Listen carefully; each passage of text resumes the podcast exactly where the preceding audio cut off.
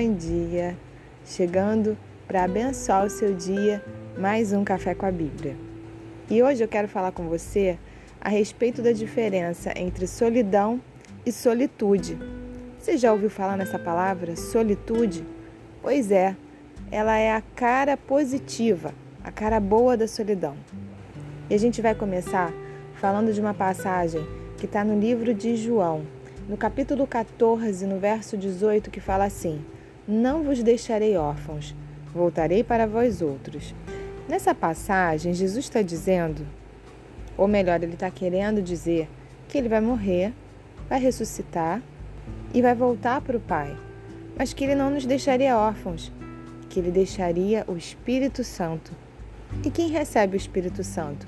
Todo aquele que crê que Jesus é o seu Salvador que ele é o Filho de Deus e veio ao mundo para nos livrar dos nossos pecados. E um dia ele vai voltar para levar a sua igreja. O Espírito Santo é uma pessoa, é uma pessoa que vive dentro de nós. A Bíblia diz que ele é o nosso consolador, o nosso advogado. E por que eu estou falando do Espírito Santo agora de manhã com você? Porque justamente Deus nunca nos deixa sozinhos. Ele nunca nos deixa desamparados. Mesmo quando ele morreu, ainda assim ele não nos deixou sós. E aí entra o título dessa mensagem: Solidão e Solitude. A solidão é a desconexão, a ausência de pertencimento com o mundo e com os outros. Ou seja, você pode estar rodeado de pessoas e ainda assim estar se sentindo sozinho.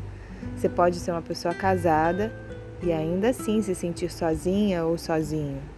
Pode morar numa casa cheia e mesmo assim se sentir desconectado com as pessoas ao seu redor. Bom, hoje a gente vai ter sonoplastia do vizinho que está fazendo obra. Se já não me bastassem as maritacas e as crianças correndo no play.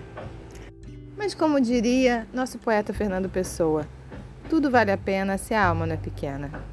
Ser sozinho é ter a solidão como parceira.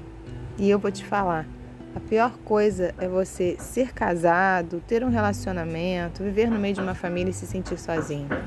Porque o solitário, por exemplo, dentro de um casamento, mesmo que ele queira sair, de repente fazer um programa, se o parceiro não quiser, fica mais difícil. Mas uma pessoa solteira, ela vai para onde ela quer, ela faz o que ela quer e a hora que ela quer. Então, nesse sentido, um relacionamento pode ser uma prisão prisão de solidão.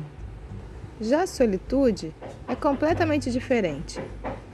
É você estar só e não sofrer com isso. É você aproveitar da sua própria companhia. Enquanto que a solidão expressa uma dor de estar sozinho, a solitude expressa a glória de estar sozinho. E a gente precisa entender que estar sozinho não precisa ser associado a algo ruim. Nós podemos ficar sozinhos para colocar a cabeça no lugar, para darmos espaço ao autoconhecimento, para fazer boas coisas como ler um livro, comer uma boa comida. Não é ruim estar só, se você tem a perspectiva correta do que é estar sozinho. Inclusive, já foi provado cientificamente que o autoconhecimento provocado pela quietude, pelo silêncio de alguém que está sozinho, provoca benefícios.